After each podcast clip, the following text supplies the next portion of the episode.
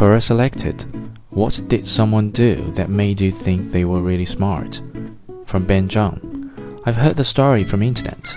A little girl, five years old, and her dad, no others, went to a mall for shopping. Unfortunately, the dad lost his daughter in the mall.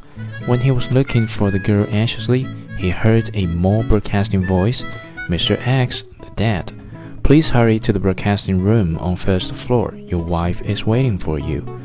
The dad was confused, for his wife had not come with him that day for shopping.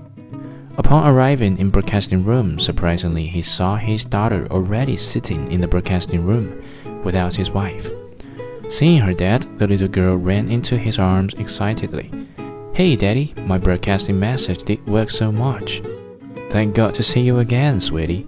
But why did you say that you were my wife instead of daughter in the broadcast message? Because some kidnappers could kidnap me by impersonating my dad if I had said a daughter was waiting for her dad. I think this girl was remarkably smart.